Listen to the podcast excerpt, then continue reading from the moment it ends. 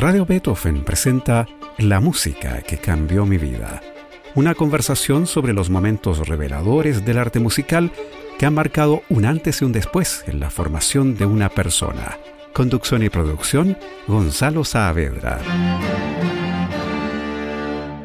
¿Cómo están? Bienvenidas, bienvenidos a este espacio de conversación y música en el que le preguntamos a nuestros entrevistados por esas piezas, esos compositores, esos intérpretes que han marcado un antes y un después en su formación. Hoy estamos con el destacado director de orquesta chileno de origen peruano, David Del Pino. ¿Cómo está, David? Muy bien, Gonzalo. Buenas tardes. Muchas gracias por aceptar la invitación a la música que cambió mi vida.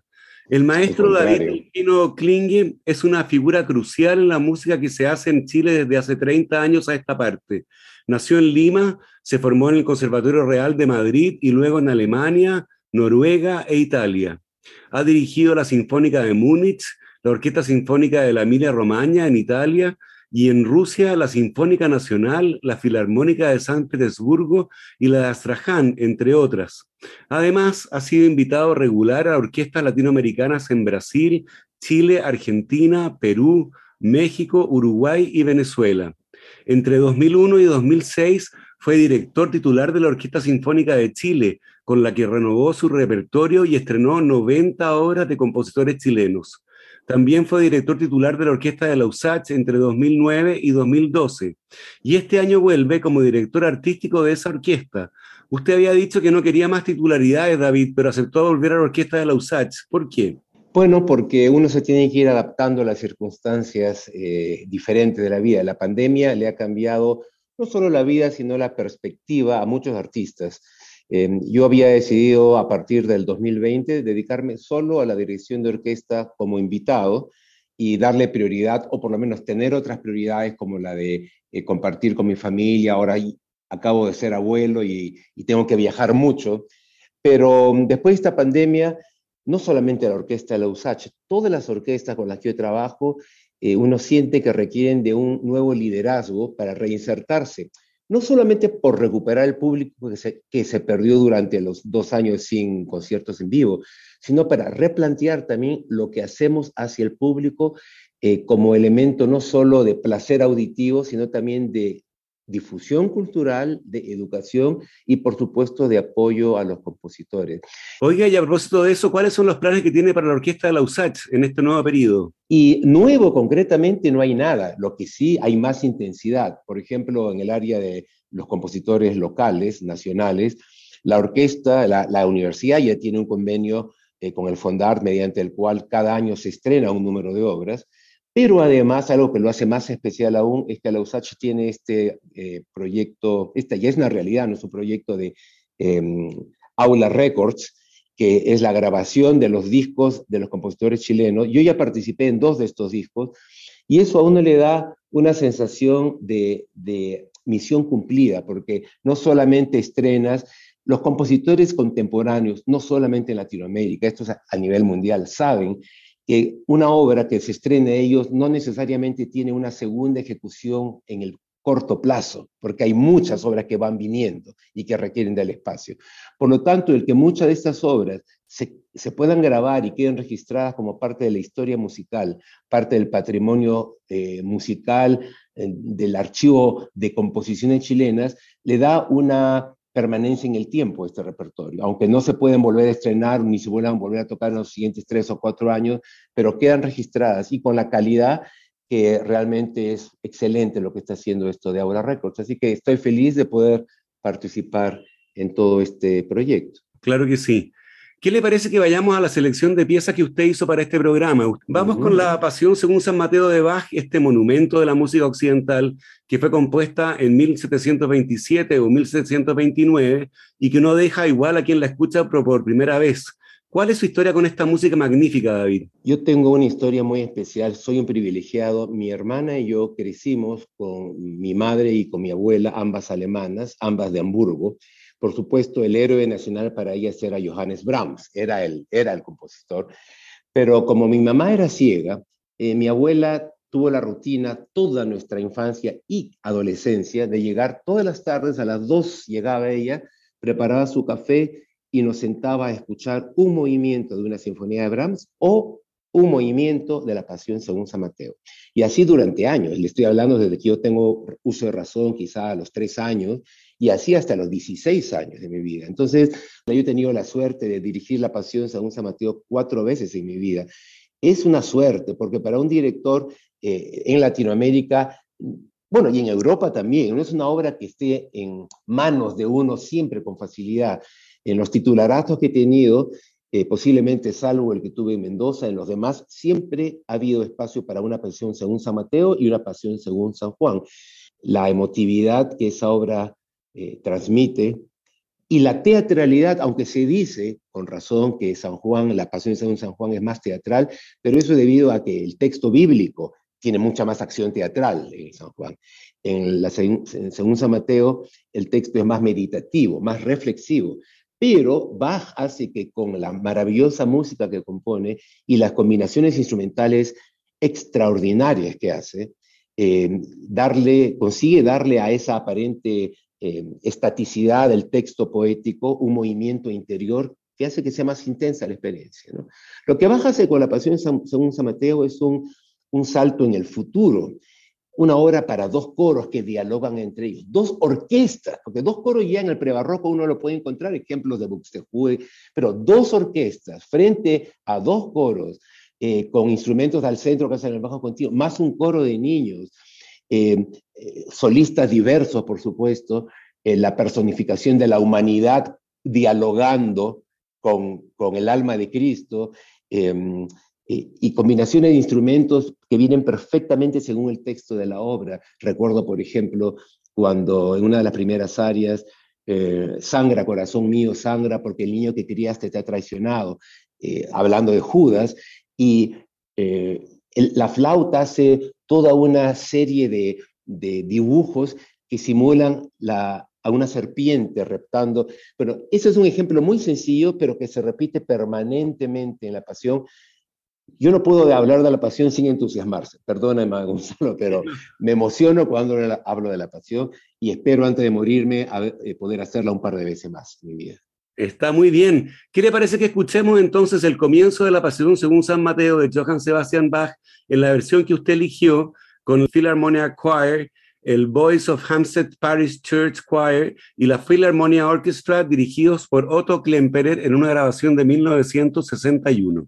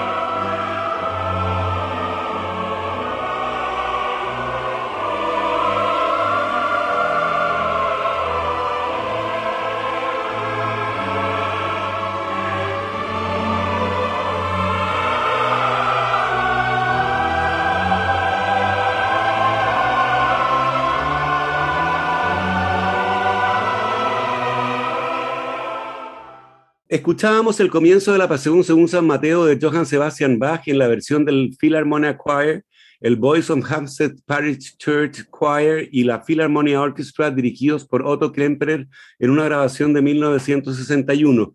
Esta es una versión, como apuntaba usted, especialmente lenta, ¿no? Hay que tener pulmones para cantarla a ese tempo.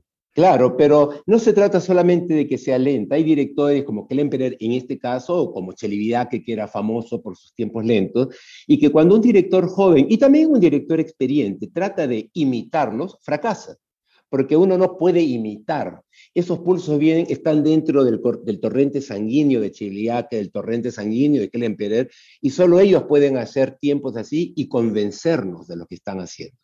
Entonces yo admiro esta versión, me emociona, pero cuando yo hago la pasión, la hago en otro tiempo y con un concepto mucho más actual de lo que es la música barroca, por supuesto. Eso no me quita espacio para admirar lo que hace Klemperer, ¿no? desde el punto de vista emotivo. Claro. La segunda obra que, que eligió usted, David, es el retablo de Maese Pedro de Manuel de Falla, una pieza exquisita del genio español estrenada en 1923 en Sevilla y que está inspirada en el capítulo 26 de la segunda parte del Quijote de la Mancha, en el que un titiritero, Maese Pedro, representa ante Don Quijote y Sancho la historia de una princesa, Melisendra, cautiva por el rey moro Marsillo y la liberación por parte de su enamorado. Don Quijote, sin darse cuenta de que se trata de una representación, irrumpe y destruye el teatro y los muñecos con el fin, según él, de salvar a los fugitivos. Usted me decía, David, que esta obra le cambió la vida al comenzar su carrera. ¿Cómo así? Sí, quizás sea la obra más importante de mi vida, de verdad, porque em, yo ya llevaba dos años dirigiendo, tenía 19 años, yo comencé a dirigir muy joven en Lima, ya era bastante conocido dirigiendo y mi repertorio era clásico, barroco, ya había hecho una sinfonía de Beethoven en ese momento, cuando me propusieron hacer esta ópera, eh, más o menos unos nueve meses antes de que llegaran los reyes de España al Perú en visita oficial. Era un proyecto macro, ¿no? Donde participaba la Sinfónica Nacional, etcétera, etcétera. Yo no lo pensé dos veces, aunque cuando salí me acuerdo de la oficina de Celso Garrido Leca, que era el director del proyecto en ese momento, salí con dolor de estómago porque dije en qué me he metido. O sea, la partitura era totalmente diferente en estructura a lo que yo había dirigido hasta ese momento, que era Mozart y Beethoven y música barroca. Em, un mes antes de la llegada de los Reyes, yo fui por primera vez a visitar al grupo de marioneteros, una, compañera, compañía muy profesional en Lima, la compañía marroquí. Al principio, mi sorpresa fue fantástica. Qué buenos vestuarios, qué buen manejo técnico de las marionetas, el puente. Después comencé a preocuparme y después entré ya, francamente, en preocupación. Porque resulta que nadie les había explicado a ellos, y yo tampoco, porque era un director inexperto. Yo había estado pensando en música, etcétera que cada movimiento de las marionetas van con una indicación de la partitura. Pero cada movimiento, desde el pulso, los pasos, el, pañuelo que es así va con glissando de un violín, eh, las lágrimas que se seca Melisendra son un frulato de flautas, etcétera, etcétera. Y por supuesto, estos excelentes marionetistas no tenían ni idea de música. Había escenas muy espectaculares como la escena de cuando azotan al moro enamorado, en la, que tienen que ir la mano derecha del látigo con el golpe de un tambor, la izquierda con el golpe de una pandereta. Bueno, era una pesadilla lo que se venía encima. Yo traté de entrenarnos en ensayos que duraban hasta la medianoche con la grabación y no lo conseguía, porque definitivamente eran muy buenos marioneteros, pero ¿cómo solucioné al final, dos semanas antes esto? Llevé a varios amigos míos compañeros de la orquesta juvenil a que se colocaran el puente de altura detrás de los marioneteros y intervinieran en las escenas claves, moviéndole los brazos, ser una especie de doble marioneta.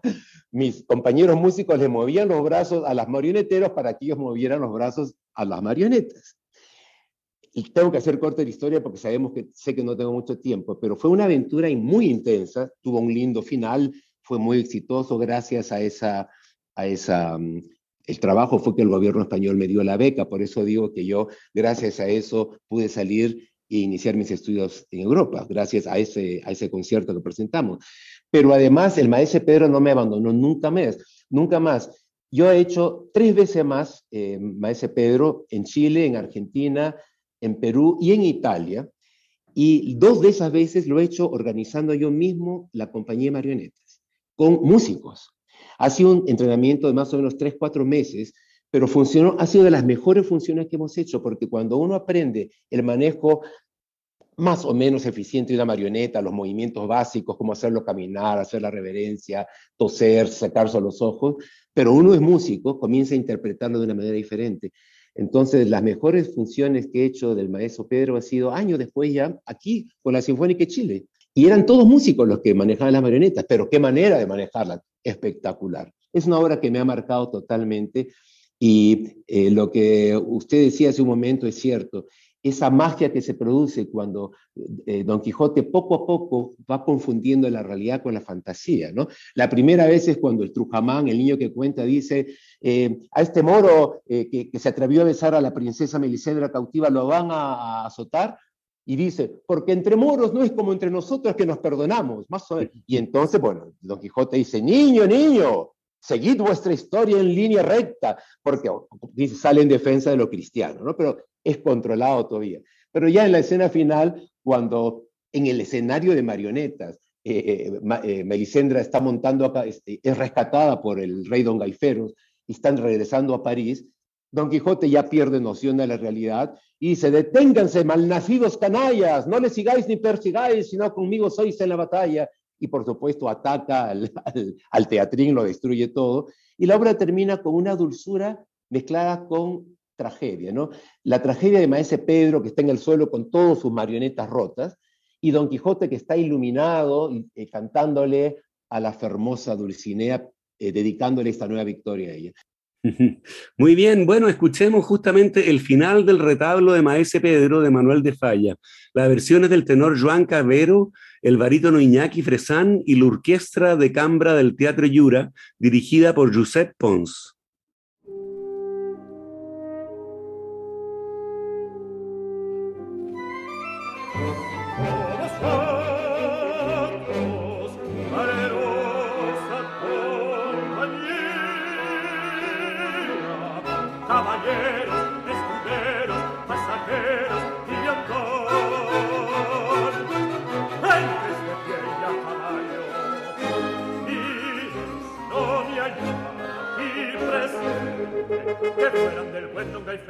Y de la hermosa Melisendra. Quisiera yo tener aquí delante aquellos que no creen y cuánto provecho sean los caballeros andados.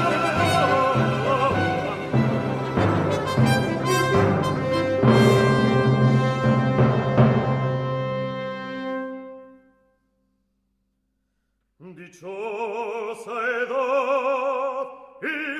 siglos dichosos aquellos que vieron las batallas del valiente Amadís, del esforzado Feismar de Italia, del atrevido tirante del blanco, del invencible.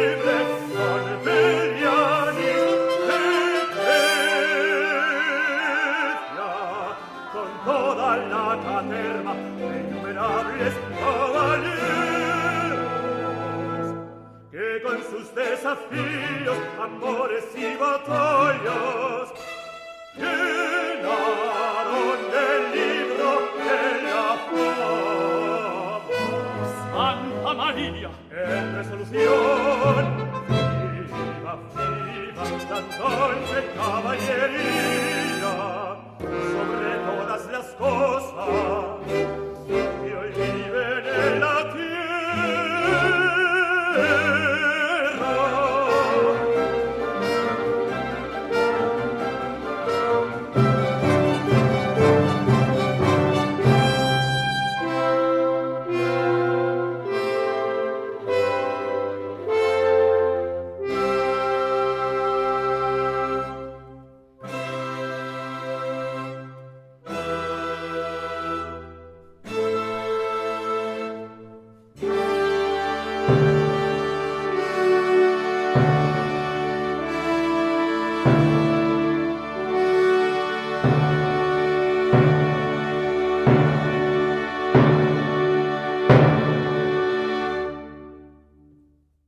Ese era el final del retablo de Maese Pedro de Manuel de Falla, las versiones del tenor Joan Cabero, el barítono Iñaki Fresán y la orquesta de cámara del Teatro Yura, dirigida por Josep Pons. Estamos con el destacado director de orquesta David del Pino en la música que cambió mi vida en Radio Beethoven.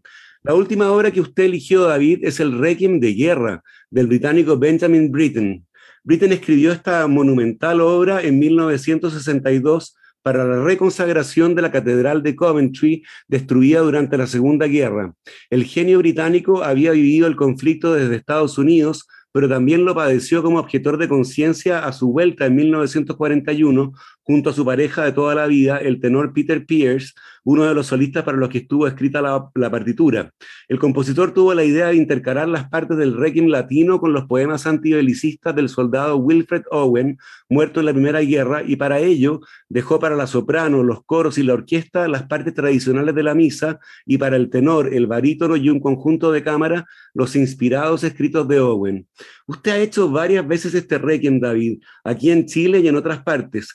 ¿Cuáles son las claves de esta obra y por qué la eligió como una de las músicas que han cambiado su vida? Primero, porque si yo tuviera que elegir una obra del siglo XX, una sola, es una tarea difícil, dolorosa, imposible, ojalá que, pero si tuviera que elegir, elegiría esta obra, porque aquí está eh, concentrado no solamente el talento musical de un compositor que es eh, modélico en el siglo XX, que tiene todos los elementos de novedad, pero con un respeto hacia toda la estructura, hacia todas las formas anteriores, y al mismo tiempo un idioma que es de él y de nada, un, lenguaje que es inconfundible, es de Britten, pero además por lo que esa obra significa en un siglo XX con dos conflictos mundiales y una serie interminable de guerras alrededor de todo esto. La manera que él plantea este requiem con sobriedad, con austeridad, esa, e, esa forma de intercalar la antigua misa de Requiem con los textos de Owen en una orquesta al costado, eh, con la poesía y, esa parte final tan maravillosa cuando el soldado japonés se encuentra con el otro soldado y ya muertos los dos y le dicen y se dicen, tú eres el enemigo a quien mataste. Le dice, amigo, tú eres el enemigo o fuiste el enemigo. Deja un mensaje, no sé si decir de esperanza, pero sí de humanidad. y esa obra yo la escuché por primera vez cuando yo era estudiante en España, cuando llegué a, a España. Salí totalmente en, shock de haber, nunca la había escuchado, ni siquiera la conocía la obra.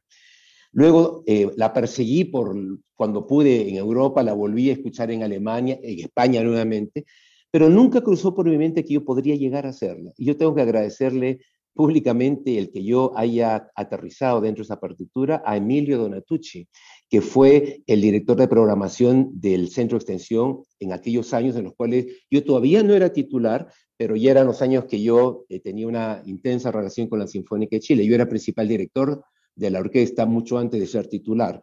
Y ya nunca he podido salir. Y gracias a eso es que me han eh, invitado a dirigir a otras partes, por ejemplo, el Montevideo, eh, porque no hay muchos directores que hagan esta obra. Es una obra muy compleja donde parece que estuvieras dentro de un, frente a un tablero de una nave espacial, tienes una partitura gigante para coro, orquesta, soprano y una partitura al costado, otra, a otro lado, para dirigir la orquesta. Es espectacular desde el punto de vista de dificultad técnica, pero eso no tiene ninguna importancia, sino la maravillosa sensibilidad con que los textos eh, de Owen llegan al espectador.